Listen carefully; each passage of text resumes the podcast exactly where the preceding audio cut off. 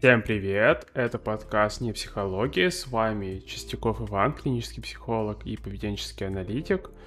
Мы продолжаем обсуждать психотерапию в этом сезоне. Это сезон посвящен психотерапии, тому, как она работает, какие бывают варианты психотерапии. А, и в том числе через лучшее понимание, как психотерапия вообще работает, мы можем искать какие-то новые способы, как можно пользоваться какими-то техниками, какими-то способы, как можно эти техники интегрировать между собой, чтобы получалась именно интегративная психотерапия, то есть которая как бы соединяет разные подходы, не эклектическая психотерапия, когда у вас просто на руках техники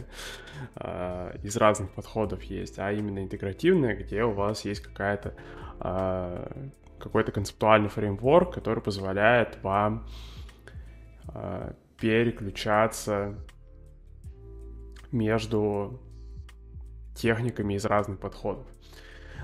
А, и да, напоминаю, что мы все это записываем в прямом эфире. Если вы это смотрите в прямом эфире, классно, очень замечательно. А, пишите комментарии,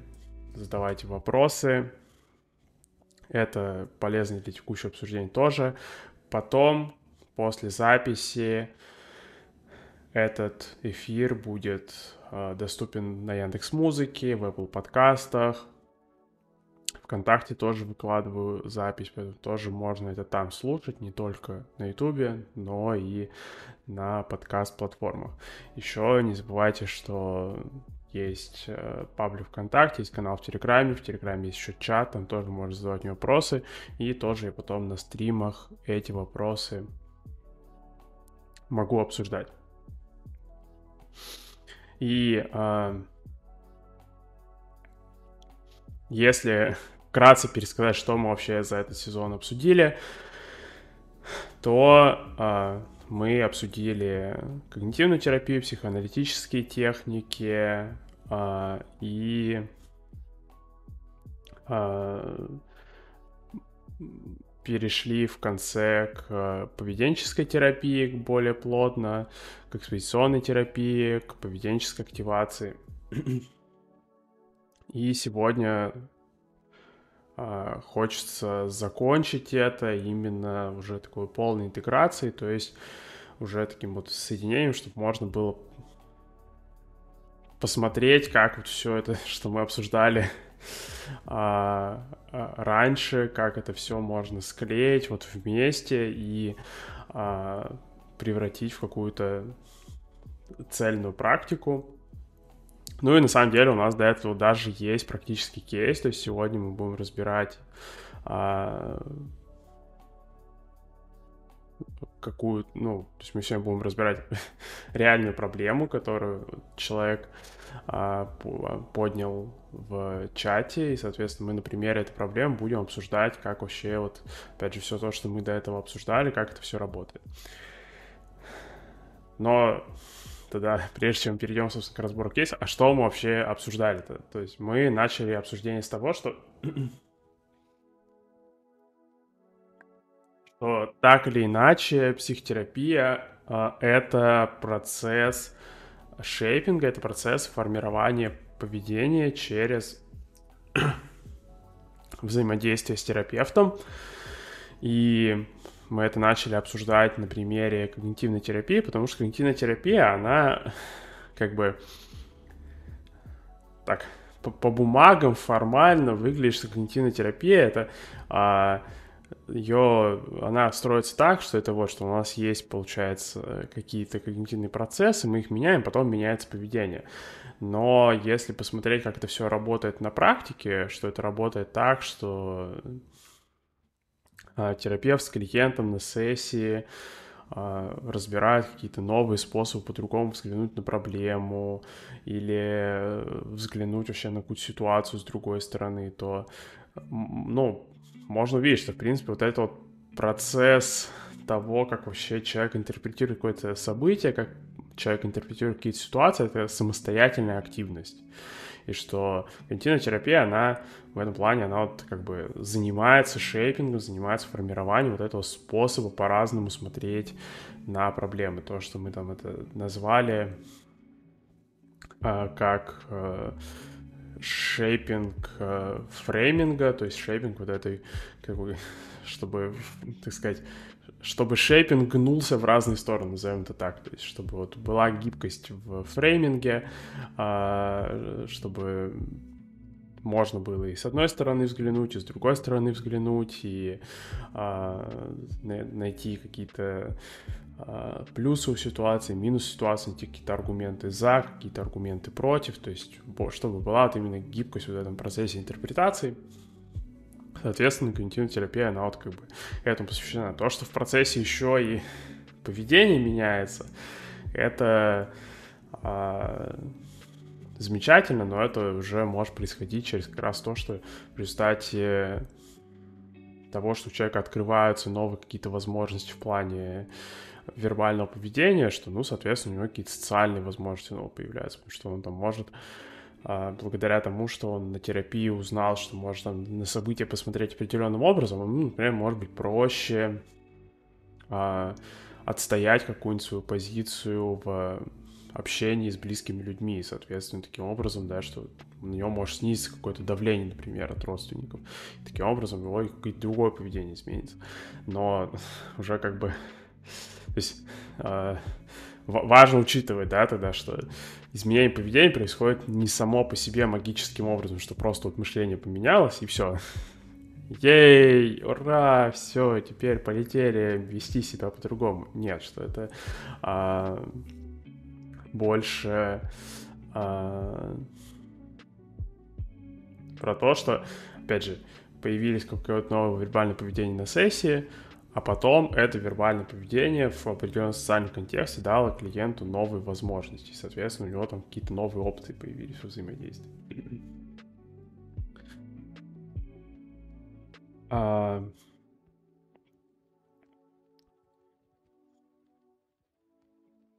Потом а, мы начали обсуждать психоаналитическую терапию, и когда мы ее обсуждали, мы делали акцент на том, что а, вообще а, очень многие проблемы, они так или иначе структурированы вокруг избегания, вокруг того, вот, этой, вот этого паттерна, который называется оперантным избеганием, то есть когда не когда есть уже прям вот какая-то стрессовая ситуация, вызывающая стресс-ситуация, и поведение как бы отменяет эту ситуацию. А оперантное избегание — это больше ситуация, когда поведение как бы предотвращает какую-то проблемную ситуацию. А, то есть это просто к вопросу, что да, окей, а, терапия занимается а, шейпингом поведения, ну, то есть что поведение формируется в взаимодействии с психотерапевтом, но как вообще мистер психолог понимает, в какую сторону поведение нужно двигать, что вообще считается проблемным поведением для психотерапии, что, собственно, проблемное поведение для психотерапии, как правило, это избегание. И в том числе мы обсуждали, что почему вообще избегание — это а, проблемное поведение, почему психотерапевт вообще может обращать на это внимание. Э, не только потому, что избегание может блокировать какие-то возможности, какое-то эффективное поведение, какое-то поведение, которое соответствует э, ценностям клиента, э, как вот в случае там с агорафобией, да, с страхом открытых пространств, что, ну, то есть в этом случае агорафобия один из аспектов это, что она блокирует, собственно, человеку выход из помещения. То есть это, собственно, прям вот такой яркий эффект э, избегающего поведения, что оно предотвращает, например, вот, собственно, какое-то функциональное поведение, какое-то адаптивное поведение. А, но еще у избегания есть и а, второй эффект, а, то, что можно назвать таким условно-рефлекторным аспектом оперантного избегания, что оперантное избегание, а, даже если оно успешно, все равно то событие, которое предотвращается, оно продолжает вызывать стресс. Несмотря на то, что этого события вроде бы нет. Что мы это разбирали на примере экспериментов с э, лабораторными животными, потому что если взять у нас, например, да, крысу, вот нашего любимого персонажа, мистера крысу, если взять, поместить ее в клетку, где у нас есть э,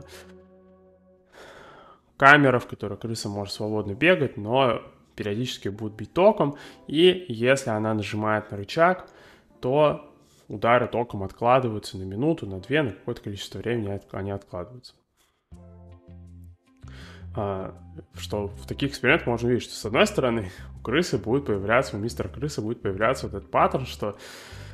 она периодически подбегает к рычагу и нажимает его. Причем это интересно на плане, на самом деле, феномен, потому что там можно так эксперимент поставить, что э, со стороны будет вообще непонятно, зачем она это делает, потому что ударов током как будто вообще не было. А, но при этом, если достаточно долго за ней наблюдать, то можно увидеть, что у нее может ухудшаться здоровье, у нее могут появляться язвы. То есть в целом по мистеру крысы видно, что жизнь как-то у мистера крысы странная такая, что нету такого, что мистер крыса счастливый и радостный бегает. Что мистеру крысы прогрессивность хуже и хуже становится. Это как раз и есть этот условно-рефлекторный э, эффект э, оперантного избегания, что все равно удары током продолжают вызывать стрессовую реакцию, несмотря на то, что вроде бы как бы а, избегающее поведение предотвращает эти удары током. Но это происходит потому, что теперь а, тело крысы реагирует на саму клетку, на саму оперантную камеру так, как оно реагировало раньше на удар током. Это механизм, который еще Иван Петрович Павлов открыл, что если стимулы между собой взаимосвязаны, то есть если, например, вслед за колокольчиком появляется кусок мяса, то, соответственно, рано или поздно на колокольчик появляется реакция как на кусок мяса. То есть в этом плане это тот же самый механизм, что на оперантную камеру появляется точно такая же реакция, как на удар током, собственно. А,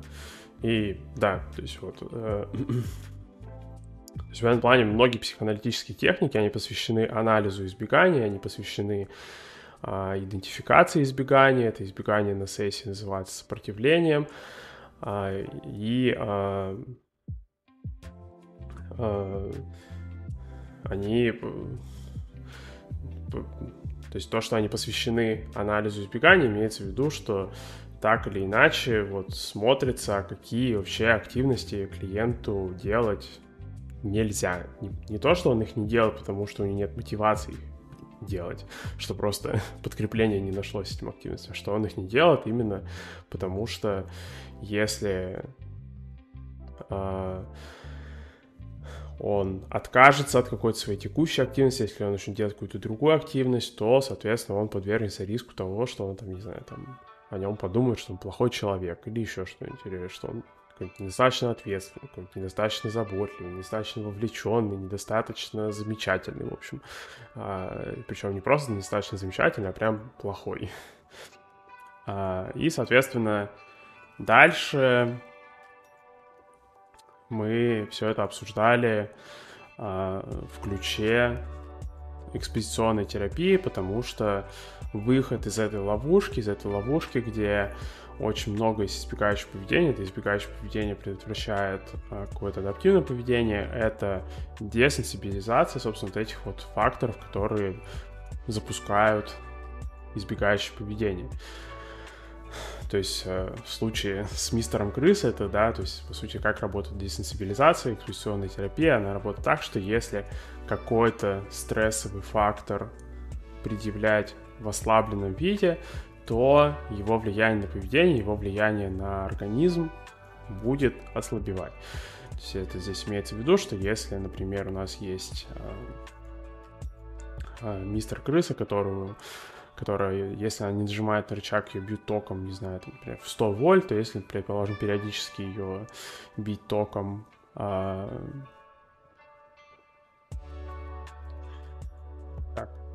да, тут пишут, что музыка громкая, давайте тогда убавим музыку. Это хорошо, что вы обратили на это внимание. а... Да,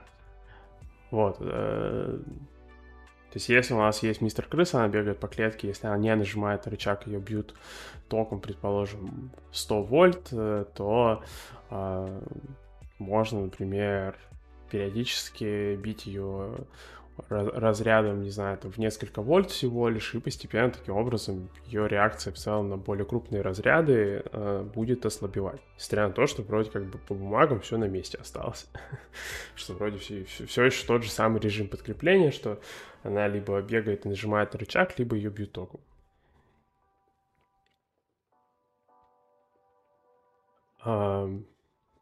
И вот, то есть, что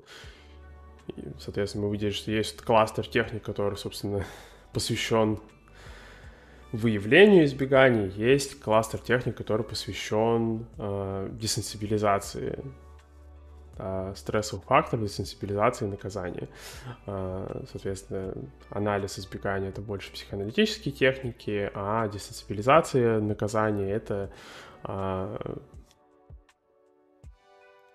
различные а, техники наподобие десенсибилизации переработки движением глаз, а, техника осознанности, гипнотерапия, собственно, олдскульная экспозиционная терапия, где прям там структурируется как-то там контакт, ну, всякие контакт с изображением пауков и прочих всяких вещей. То есть это все вот как раз техники, которые посвящены а, десенсибилизации и наказанию. Да, и мы начали обсуждать в прошлый раз поведенческую активацию. Поведенческая активация, она уже как раз соединяет некоторые из этих принципов. То есть она соединяет, что э, вот эта вот э, история с э, тем, что для того, чтобы какое-то поведение происходило, нужно, с одной стороны, социальное подкрепление, с другой стороны, а, этому поведению может мешать какое-то наказание, оно превращается как раз-таки в поведенческую активацию, эту концепцию, что а, какие-то психологические расстройства могут происходить, а, с одной стороны, в контексте недостатка социального подкрепления, с другой стороны, откуда берется этот недостаток социального подкрепления? Он берется оттуда, что проблемное поведение, оно как бы, которое вызвано вот, давлением со стороны какого-то потенциального наказания, а, оно может предотвращать получение этого подкрепления. А, э, собственно, классический пример вот такой ситуации — это а, когда человек, например, потерял работу, и вроде бы, казалось бы, супер логично в такой ситуации, например, предпринять какие-то усилия, какие-то действия по поиску работы. Но вместо этого а, в силу того, что на человека давит, э, что он, по сути, оказался в ситуации, что он какой-то там плохой человек, недостаточно ответственный,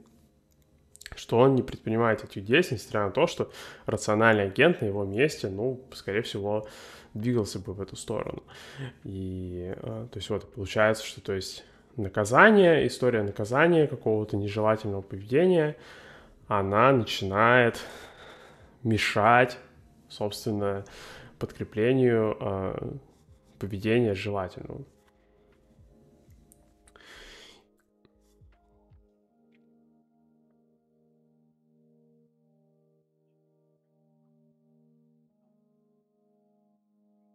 Получается, собственно, поведенческая активация — это одна из э,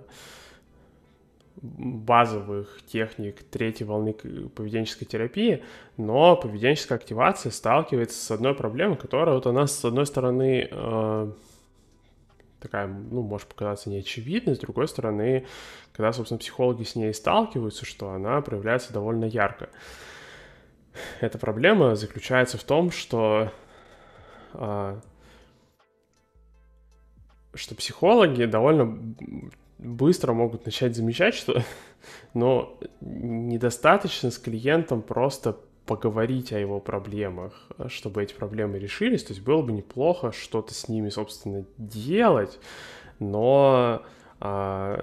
многие техники, которые мы перечисляли, они как бы предполагают, что, собственно, как будто психолог должен просто сказать клиенту, что делать, а дальше клиент должен что-то сделать, и вот он должен стать, стать лучше. И в этом плане как будто у психолога-то особо активной позиции в этом вопросе нет. Что, ну, соответственно, с точки зрения поведенческой терапии еще как бы проблемная ситуация начинается, что, по сути, мы знаем, каким образом у клиента, например, может возникать какое-то расстройство, а, и мы вот мы привязываем его возникновение расстройств к каким-то базовым принципам поведенческой психологии, к оперантному обусловливанию, к истории подкрепления, к истории наказания. Вот вроде бы как бы мы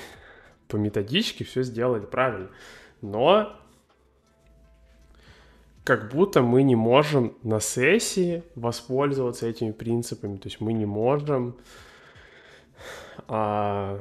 собственно, провести сессию в соответствии с принципами вот этими, в соответствии с принципами а, положительного подкрепления, соответственно, с принципами последовательной аппроксимации, то есть последовательного приближения к какому-то целевому поведению, что вроде как бы мы все это знаем, мы рассказываем это обо всем клиенту, но мы как будто не делаем этого. То есть что а, психотерапия как бы превращается в разговор о поведении вместо того, чтобы делать поведение. То есть это как бы получается такая аналогичная ситуация, что как, как не знаю, что как будто вот, э, предположим, вы пришли а,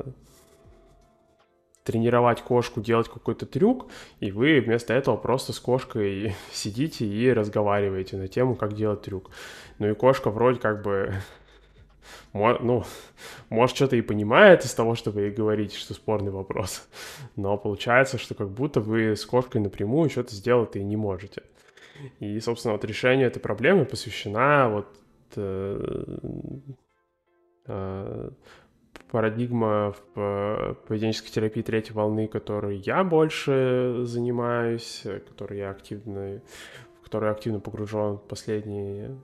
пару лет, это функционально-этическая психотерапия. А, то есть функциональный смысл функционально-этической психотерапии как раз-таки в том, чтобы посмотреть на вот все, что мы обсуждали в прошлых эпизодах, э, с точки зрения, что это проблемы, которые, что это все происходит прямо на сессии, это можно напрямую шейпить прямо на сессии, не обязательно просто разговаривать э, с клиентом о том, что ему делать за пределами сессии, что можно через положительное подкрепление двигать э, клиента в сторону вот этого, собственно, целевого поведения, о котором мы ему рассказываем, что можно двигать его в эту сторону, э, прямо взаимодействовать с ним на сессии, нам не нужно просто рассказывать клиенту, что делать, отпускать его на неделю, а потом, когда он придет через неделю, что э, повторять с ним эту процедуру. И то есть, что, по сути, опять же, создавать вот эту ситуацию, где как будто все изменения клиента, что все изменения клиента, как будто они происходят за пределами консультации, а на самой консультации как будто ничего сделать нельзя с этим. Если Э, э,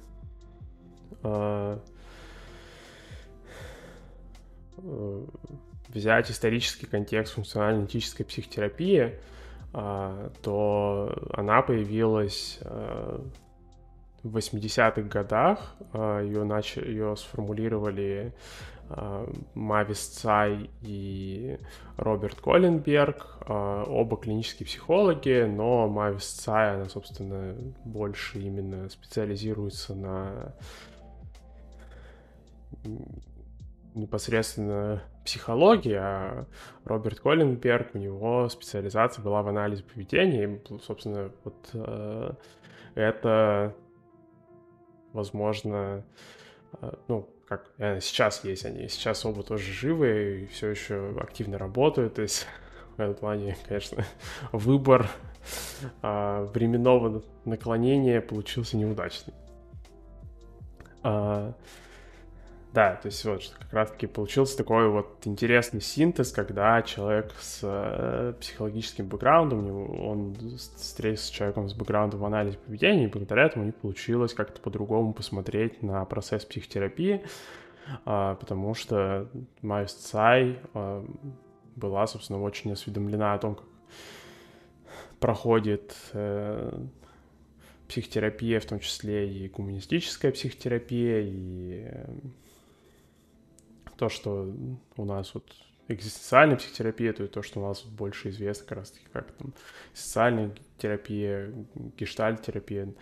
На Западе это больше известно как гуманистический подход. А, но, соответственно, вот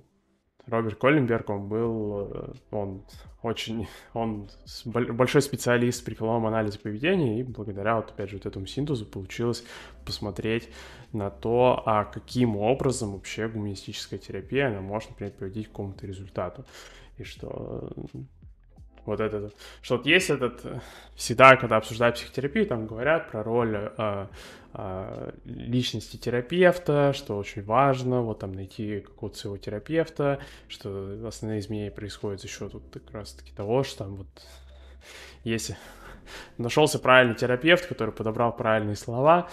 но вот опять же, благодаря Коленбергу получилось э, чуть больше формализовать этот процесс, то есть Э,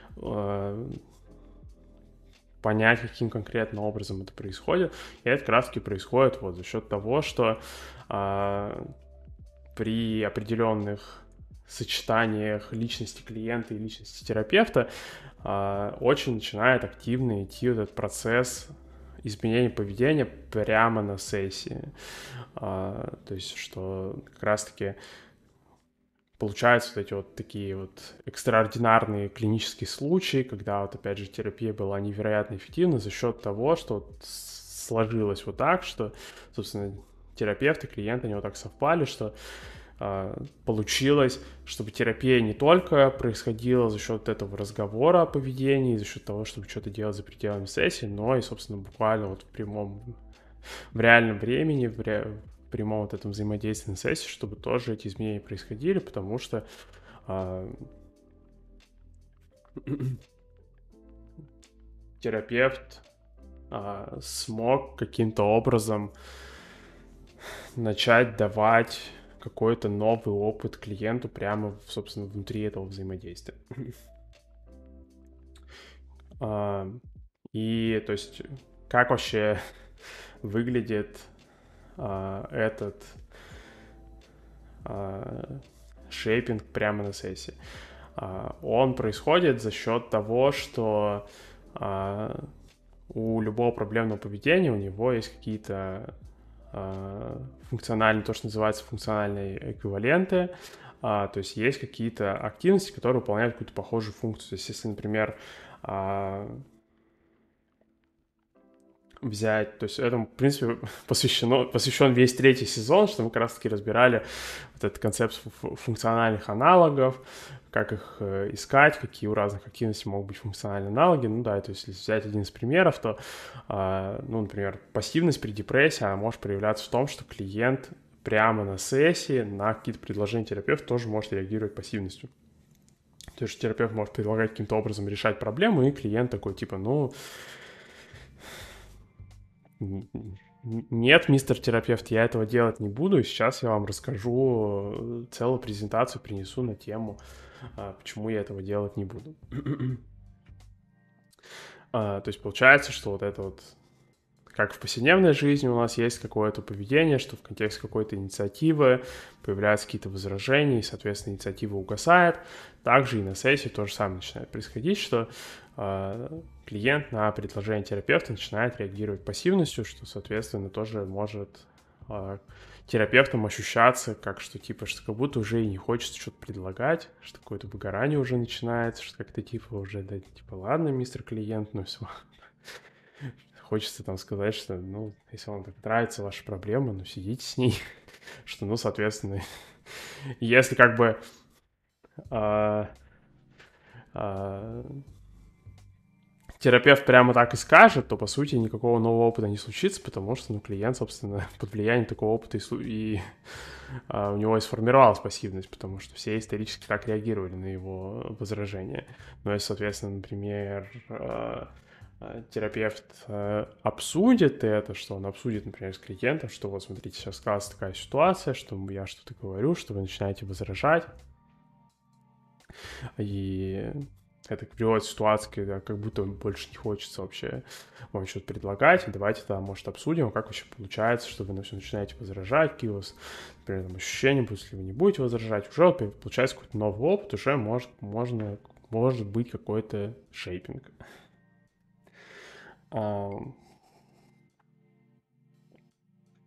Да, то есть вот, что это, собственно, первое правило функционалистической психотерапии, которое, ну, на самом деле, не намеренно получается самое важное правило функциональной аналитической психотерапии, это что э, любая проблема как, с какой бы проблемой ни пришел клиент, она происходит на сессии, что она точно повторится на сессии, либо она уже повторяется на сессии, либо она в будущем повторится на сессии, что, соответственно, нужно постоянно следить за этим. Ну и второе правило, а, то есть в этом плане, то есть как бы правил 5, но, не знаю, на мой взгляд, э, вот первое, первое правило, если их ранжировать, они как будто вот как-то у них такая экспоненциально снижающаяся важность. То есть первое правило, оно прям Э, невероятно важное. Второе правило это что а, оно уже больше такое, оно оно и так спонтанно происходит, если первое правило спонтанно выполняется, если первое правило тоже выполняется. Второе правило это что, чтобы изменить какое-то поведение, нужно вызывать контекст, а, в котором это поведение возникает. И вот как раз, чтобы тогда вот продемонстрировать, зачем нужно второе правило, давайте тогда перейдем вот к кейсу, как раз который у меня есть на сегодня, что вот у нас сейчас в чате, в Телеграме а, началось обсуждение, что что вообще делать а, с проблемой, что если, а, предположим, вот есть такая ситуация, что ты работаешь на а, обычной офисной работе, стандартной будни айтишника, а, но а, возникает проблема, что хочется спать весь день. А, что вот вроде как бы поспал технически ночью, а потом просыпаешься, какое-то время поработал немного, и все, и дальше уже ничего делать не получается, просто дает сонливость, никакого выхода из нее, этой из сонливости нету. И а, что не получается, соответственно, работать, вроде отдохнуть тоже не получается, вроде и поспать тоже не вариант, потому что поспишь, э, ну, соответственно, работа не выполнена, а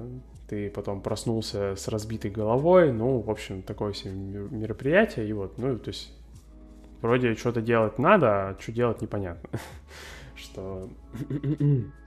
а, вот а, то есть а, на этом примере как раз видно, зачем нужно второе правило, что нужно, что, ну, нужно сохранять контекст, в котором происходит проблемное поведение. Потому что, ну, может показаться, что как бы запрос, да, это убрать сонливость просто. Но а, все же запрос, а, если полностью его сформулировать, он в том, что убрать сонливость в определенном контексте, то есть что убрать сонливость, например, в рабочее время, то есть чтобы вместо сонливости появилась какая-то продуктивность, потому что, ну, иногда можно представить себе решение таких проблем по типу, что, ну, так, ну, типа, окей, просто, типа, спите еще больше, типа, что, что, а, или там, увольтесь с работы или что-нибудь такое, перестаньте работать просто, в принципе, что, ну, соответственно, как бы, то есть это как бы уберет проблему технически, потому что триггера для нее больше не будет. А, но это не это как бы такая уловка, это не настоящее решение проблем в том плане, что если воссоздать снова контекст, и снова появится какая-то работа, то, соответственно, а, снова начнется ситуация, где появ... вернется обратно сонливость. То есть это вот как раз-таки это вот такой вообще базовое правило в анализе поведения, что все же, когда мы определяем какую-то проблему, мы ее определяем не только как поведение, но и в каком контексте это происходит, потому что просто само по себе модификация поведения, ее можно сделать вот такой вот хитрой манипуляцией, когда ты делаешь то, что Карн Прайер, а, автор книги «Не рычите на собаку», очень популярной книги по научно-популярному изложению поведенческой психологии, который я обсуждал в первом сезоне как раз, что вот это, то есть вот это прием, когда ты просто убираешь контекст для поведения, что это называется убийство собаки, то есть что ты, по сути, как бы делаешь просто поведение невозможным, потому что для него больше нет контекста, что ему просто негде больше осуществляться, и это как раз там, ну, бывает, что, не знаю, родители с детьми так могут иногда проблемы решать, что там, не знаю, ребенок себя как-то странно ведет в гостях, там, не знаю, в торговом центре, в школе, в садике, где-нибудь еще, они такие, типа, ну, просто водить ребенка перестань, потому что, ну, соответственно, это как бы э, не это не то решение, к которому стремится поведенческий аналитик, потому что, ну, с точки зрения поведенческого аналитика, было бы неплохо все же сохранить опцию ходить в торговый центр, там, в э, детский садик, в школу, э, в гости, в общем, чтобы ребенок все еще мог контактировать с, с этими ситуациями. То есть, что наша задача, по сути, как бы не просто... То есть изменить поведение имеется в виду не просто в абстрактном вакууме поменять частоту поведения, а изменить взаимоотношения с определенным стимулом, то есть чтобы в присутствии определенного стимула начала появляться другая реакция. А, вот, и то есть, соответственно, вот в этом а, кейсе тоже, вот, э, мне кажется, это а, важный момент, что просто уйти с работы, это, ну, то есть это может быть какое-то временное решение, но это не а, финальное решение проблемы, то есть как именно, то есть как а, это как раз там, сам человек, конечно, может принять такое решение, почему бы и нет. Сам человек может принять любое решение, но чтобы понять, как вообще об этой ситуации может думать клинический психолог, психотерапевт, важно понять, что ну, все же у клинического психолога стоит задача именно э, все же по возможности сохранить возможность человека контактировать вообще с такими ситуациями чтобы у него а, в таких ситуациях появились какие-то дополнительные опции. а,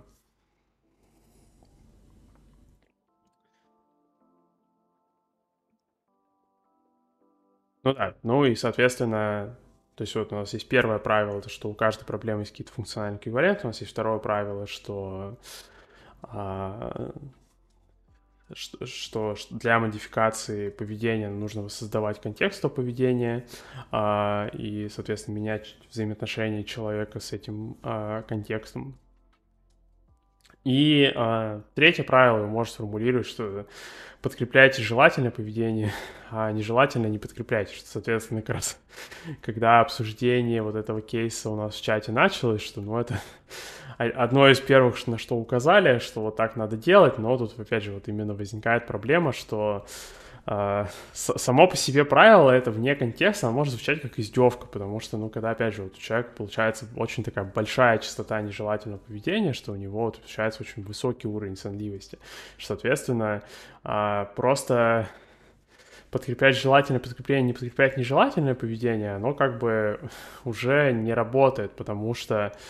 а, в тех условиях, в которых человек сейчас находится, у него уже а, не бывает, ну или крайне редко бывает, чтобы появлялось какое-то желательное поведение, которое можно было подкрепить, потому что уже просто вот в присутствии там, например, какого-то э, рабочих часов уже просто появляется какая-то там невероятная сонливость. И дальше и дальше ничего с этим делать нельзя. а, да. Ну и, соответственно, вот у нас есть этот кейс, что у нас есть э, сонливость э, в рабочее время, э, у нас есть э, концептуализация из поведенческой активации, что, собственно, что для того, чтобы эта проблема решилась, было бы неплохо иметь подкрепление, но подкрепление, возможно, может каким-то образом избегаться, а, потому что может давить какие-то факторы стресса на какое-то поведение, которое потенциально могло бы вести к подкреплению, что здесь во, во всем этом процессе есть куча какого-то избегания. А, и а, у нас есть три правила функционально-аналитической психотерапии. Итак, внимание, вопрос, как а, нам склеить из этого психотерапию, что, а, ну, то есть, а, как раз-таки психотерапию из, из этого можно склеить через а, анализ избегания, и причем вот это как раз вот, то есть сложный вопрос просто в том, что как будто кажется, вот, вот когда смотришь на эту ситуацию, как будто кажется, что, собственно, ну так вот же оно избегание, что человек, когда испытывает сонливость, он, по сути, избегает работы, и нам тогда нужно понять, что не так с работой,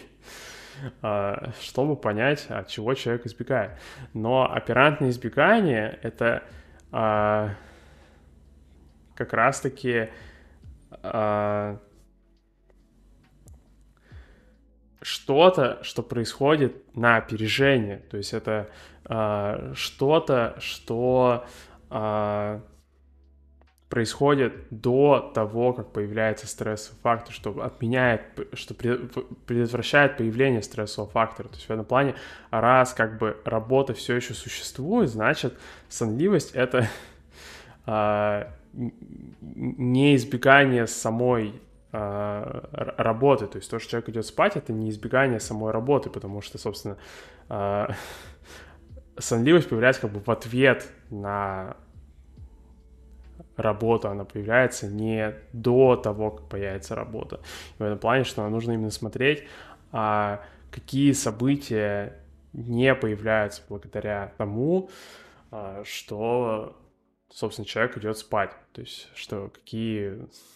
что, что, что происходит, что, по сути, нам как нужно разобрать, а что происходит в альтернативном случае, что происходит, если не идти спать. И а, вот здесь как раз-таки а, и важно учитывать, что это все происходит прямо на сессии. Почему это? Что? Потому что а, какую-то информацию об этом терапевт может получить, просто понаблюдав за тем, какие у него вообще мысли, какие ощущения у него возникают, когда он думает об этой проблеме, а, потому что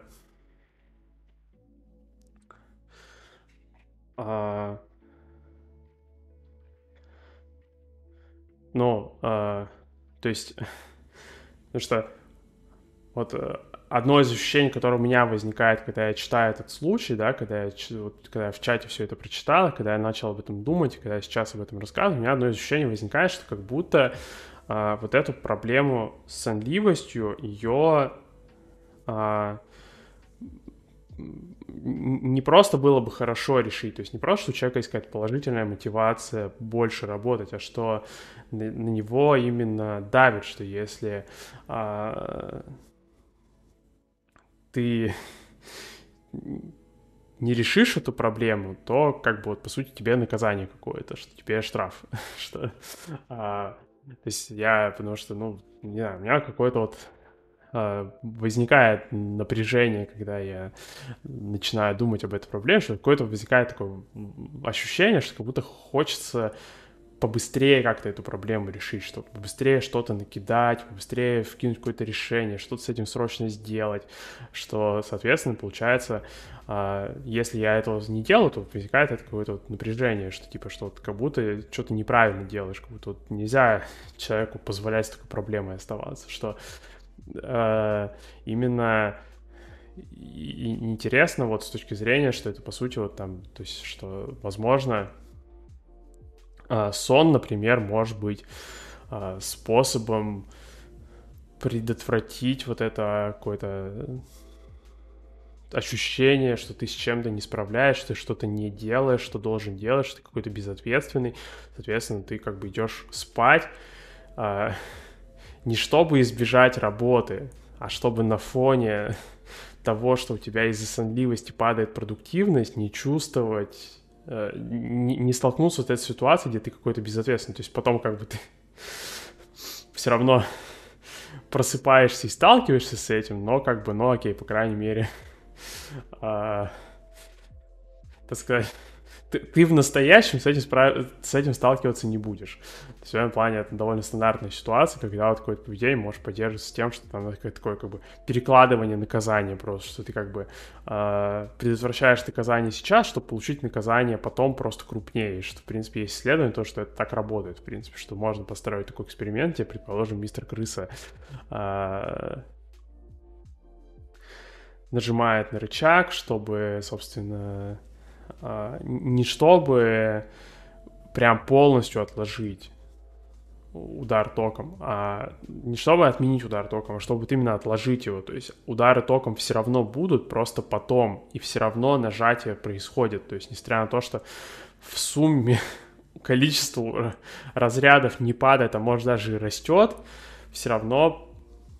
появляется избегающее поведение, вот именно в плане, что появляются вот эти нажатия рычага, Хотя, как бы казалось бы, ну, они не несут особого эффекта, абсолютный размер наказания не падает просто из-за вот этого вот э, временной передислокации наказания, все равно избегание происходит. ну и то есть получается, что вот таким образом, да, что вот через э, вот эту, через первое правило, через то, что мы учитываем, что избегание происходит прямо на сессии, и что, то есть избегание происходит прямо в, в самом вот этом взаимодействии, где обсуждается просто проблема, что, соответственно, мы можем уже, вот, например, один какой-то фактор выделить, да, что, возможно, вот один из факторов стресса здесь это а, что на человека может э, давить, что когда он сонливый, э, что он, соответственно, хуже справляется с работой, ему штраф за это. И, соответственно, ну, например, э, через э, вот это можно э, через вот этот фактор можно выделить э, вести работу. Потому что вот уже это, в принципе, вот это ощущение себя каким-то безответственным, что это, соответственно, уже, в принципе, материал для экспозиции, уже можно структурировать какие-то варианты, смотреть, опять же, например, да, что а, как вообще, например, произошло Потому что даже, возможно, опять же, в самой концептуализации проблемы уже произошло избегание показаться э, безответственным, что, потому что там люди, например, могут как-то там очень сильно заморачиваться насчет того, чтобы все правильно сформулировать, чтобы э, все там было грамматически верно, точно понятно, и всякие вот такие штуки, что, соответственно, это тоже присутствует. То есть, по сути, даже вот такое обычное взаимодействие, человек просит о помощи, оно прогоняет через этот фильтр а, тоже вот это вот давление на тему, чтобы случайно не показаться безответственным, каким что как-то невнимательно отнесся там к тексту или чего-нибудь такому. И это как раз-таки вот с точки зрения поведенческой активации это создает эту вот ситуацию, что то есть человек даже когда, чтобы обратиться за помощью, ему нужно а, продираться сквозь стресс, и то есть, соответственно, что избегание этого стресса, оно может приводить к ситуации, например, человек даже за помощью может не обратиться, потому что, например, у него там нет сил заморачиваться, объяснять что-то, типа, а ему кажется, что ему нужно объяснить, что нельзя на фоне отсутствия сил объяснить хоть как-то, как получится. Нет, что там вот у тебя нет сил, э, но как бы стандартно остается прежней, и ты, соответственно, в такой ситуации просто не просишь вообще в целом о помощи. Получается как бы вот замкнутый круг, где избегание э, ощущение себя, опять же, вот там, человеком, который там какой-то недостаточно компетентный, недостаточно ответственный, с чем-то не справился, оно приводит к э, снижению количества подкрепления, потому что вот, тяжело попросить о помощи, например. а, но еще один фактор, который, мне кажется, может играть какую-то роль в этом кейсе, это что, потому что, опять же, если понаблюдать за тем, как, какие у меня ощущения возникают, когда я думаю об этом, обо всем, то еще у меня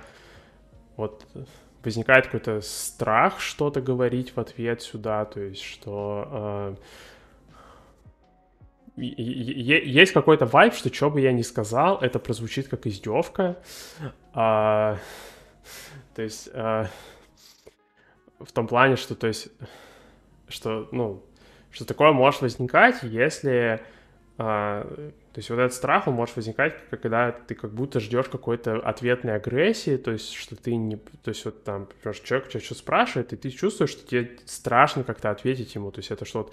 какое-то возникает такое ощущение, какое-то ожидание агрессии. Почему здесь может возникать какое-то ожидание агрессии? Потому что, возможно, опять же, что а, многие варианты альтернативного поведения тому, чтобы не идти спать, что они тоже могут с каким-то стрессом быть связаны. И, собственно, там как раз в обсуждении этого кейса там всплывало, что, э, например, если не спать и что-то пытаться делать э, на фоне сонливости, не знаю, там сидеть играть, э, смотреть сериалы, там что-нибудь такое, типа, что это все становится очень скучно, то есть что возникает какое-то раздражение, когда пытаешься что-то делать на фоне сонливости, и то есть, по сути, вот как бы, вот, ну, то есть, что на фоне, опять же, вот этих сложных взаимоотношений со скукой, чтобы получается вот такое вот на сессии это превращается в то, что вроде там вот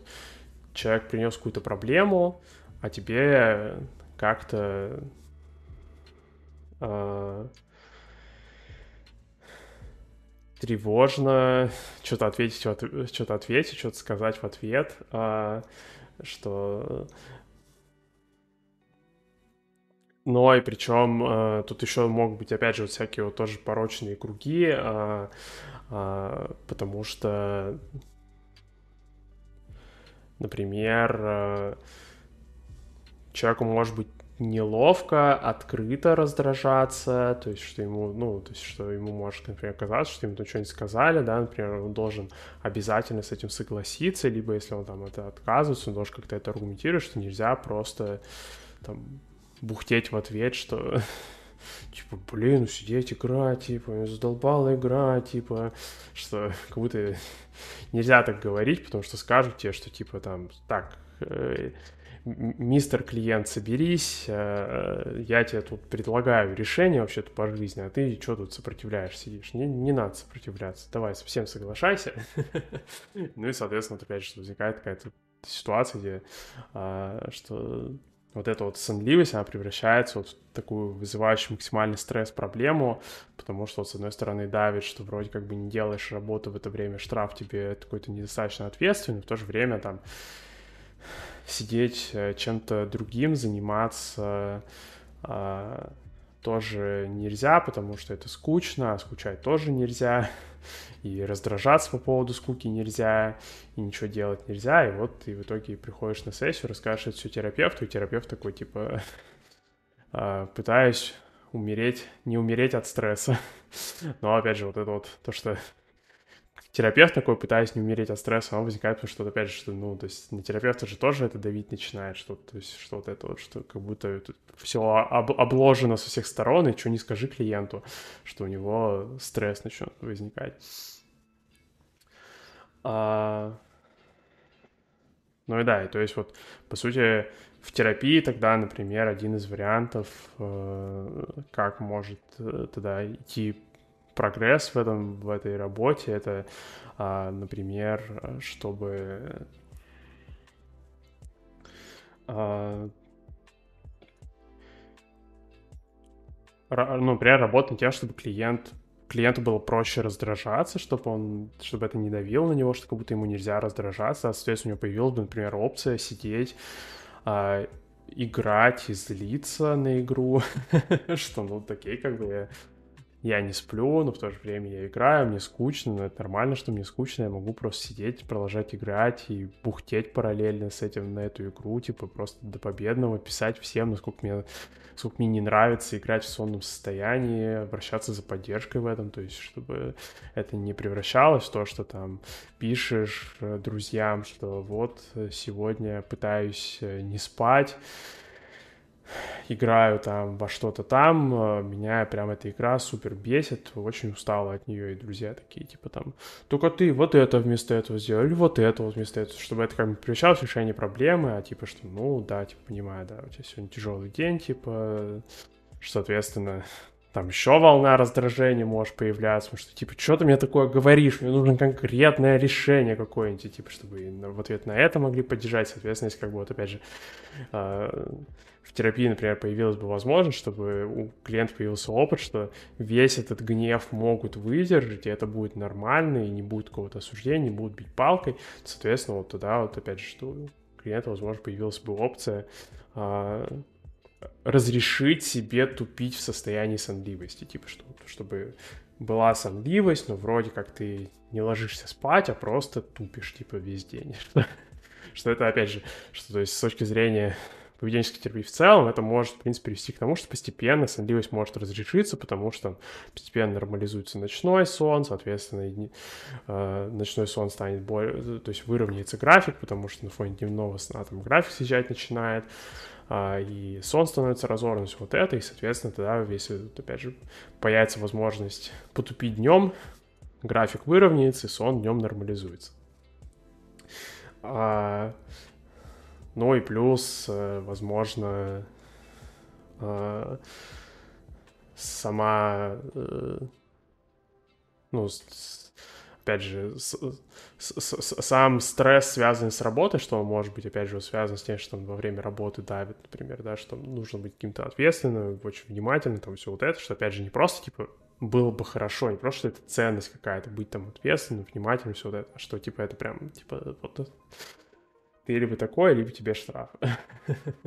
Что, соответственно, опять же, что... Это причем тоже в терапии может там со временем начать проявляться, потому что, например, там, со временем терапевт, ну, клиенту может начать сложно ходить на сессии, то есть, что он может начинать чувствовать какой-то вайб, что как будто ему там, типа, тяжело, ему не хочется. То есть это как раз-таки тоже вот про вот это вот ощущение. Ну, и на самом деле и самому, у самого терапевта тоже может такое появляться. То есть у терапевта тоже может появляться ощущение, что ему не хочется на сессию. Как раз тут ощущение может появляться, потому что вот начинает давить какое-то ощущение обязательности. То есть сейчас придешь на сессию, прям обязательно нужно что-то сделать. Соответственно, у клиента может быть такое ощущение, у терапевта может такое ощущение, это тоже может быть такое воспроизведение вот этой проблемы с э, работой, что, по сути, как бы выгорание в терапии начинается, потому что на всех давит вот это обязательство. И получается, что, опять же, что то, есть, то что человек перестает делать работу, это не значит, что вот это вот, собственно, сонливость, это избегание работы. Это, то есть это что как раз-таки... Потому что, опять же, избегание — это предотвращение чего-то, это не... То есть это не что-то реактивное, это, то есть э, избегание появляется до того, как появится стресс-фактор. В этом случае вот именно что... И, то есть э, идет отмена работы, но предотвращается ощущение себя, там, например, каким-то бесполезным, безответственным, и еще предотвращается э, вот это вот ощущение, что какие-то там испытываешь неадекватные эмоции, как-то раздражаешься там на ровном месте, и вообще плохой человек, вместо того, чтобы спокойно играть, сидишь, страдаешь. Что, например, может быть вот такой вариант, то есть с такой точки зрения можно посмотреть на это. А, да. Ну и вот я вот надеюсь в этом плане, что в такой вот демонстрации получилось как-то вот именно показать, а как вообще вот эта вот вся логика, про то, что важно искать избегание, про то, что это избегание, и что это тезис функционально-аналитической психотерапии, про то, что это избегание, оно происходит прямо на сессии, прямо в том, что, собственно, клиент делает на сессии, когда он просит, например, даже какую-то помощь, даже в самом запросе, как вот эти какие-то проблемы могут воспроизводиться, что я надеюсь получилось как-то это продемонстрировать, но понятно, что вообще это тема э, долгая и сложная. Вообще, мне, мне кажется, это интересный формат, э, чтобы я э, брал какие-то кейсы и именно вот просто показывал, как вообще о них можно подумать с точки зрения функционально-аналитической психотерапии. А, то есть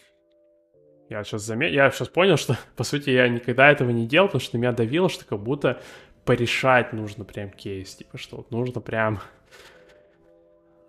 при, прийти к чему-то, что потом там, не знаю,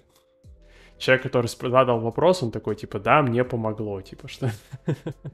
Но я подумал, что точно я же могу просто на этом примере разбирать, как вообще это работает, поэтому, мне кажется,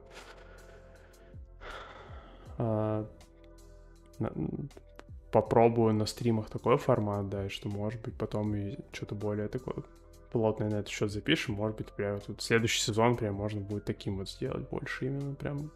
где я про просто разбираю кейсы, но я думаю, что э, сперва можно будет э, поэкспериментировать с тем, чтобы на таких неформальных стримах а, попробовать с этим, потому что, опять же, сегодня у нас последний эпизод подкаста, собственно, записывается, но э, я думаю, один или два раза в месяц проводить э, еще дополнительные стримы, где вот как раз можно какие-то дополнительные вопросы разбирать. Опять же, поэтому подписывайтесь на соцсети, найти на ВКонтакте, в Телеграм, а, потому что там можно будет задавать эти вопросы. Ну и на самом стриме, конечно, но и в соцсетях. А, да, вот. Но вообще, на самом деле, это был интересный сезон для меня, потому что тоже заметил как раз много вещей, которые на меня могут э, давить в процессе, что перед одним из выпусков, например, вот заметил, что как раз таки, что как будто мне начинает не хотеться ходить на, на стримы, не начинает не хотеться делать подкаст, потому что вот давит, что как будто я должен 500 единиц полезной информации в секунду выдавать, иначе мне штраф. А, но рад, что, опять же, получилось это заметить и, собственно, не сесть на этот поезд, что типа, ну ладно, раз у меня, у меня такое обязательство, то приму это без каких-либо раздумий и перестану делать подкасты, лишь бы на меня такие обязательства не давили. А, да, но и я, то есть, в этом плане сам в процессе тоже для себя э, лучше узнавал как э, что работает, потому что, ну, то есть, ну, опять же, что не то чтобы у меня был прям заготовленный план на весь сезон сразу же, что это все в процессе э, появлялось, и э, э, ну, то есть получился в этом контексте интересный опыт, что узнал, опять же, вот для себя лучше, э, как вообще э, работает психоанализ. Самое интересное концептуализация, которая вот у меня получилась, мне кажется, это как раз-таки про а, вот этот условно-рефлекторный эффект избегания, что избегание все еще... Почему, почему избегание все еще оставляет стресс, несмотря на то, что вроде избегания успешно, потому что, мне кажется, это прям супер спорный вопрос в психотерапии. Очень много вроде про это говорят. Психотерапия принятия, терапия принятия ответственности напрямую этому посвящена, но это... Я не знаю, я честно, добросовестно вообще не понимаю объяснений в терапии принятия ответственности. Я очень много раз его перечитывал, я считаю себя компетентным в анализе поведения, и при этом я не понимаю, как э, в итоге э, в терапии принятия ответственности специализируется страдания. Ну вот, ну, по крайней мере, вот, мне кажется, это тоже интересный подход, что вот получилось объяснить э, вот это вот оставшийся, остающийся после избегания стресс а, с точки зрения технической, с точки зрения базовых каких-то концептов анализа поведения, мне кажется, это тоже... Это благодаря вот таким вещам и в том числе вот благодаря таким вещам хочется дальше продолжать э, делать подкаст, делать дальше стрим, потому что такие вот открытия случаются, что в процессе вот ты к чему-то вот так вот приходишь, как просто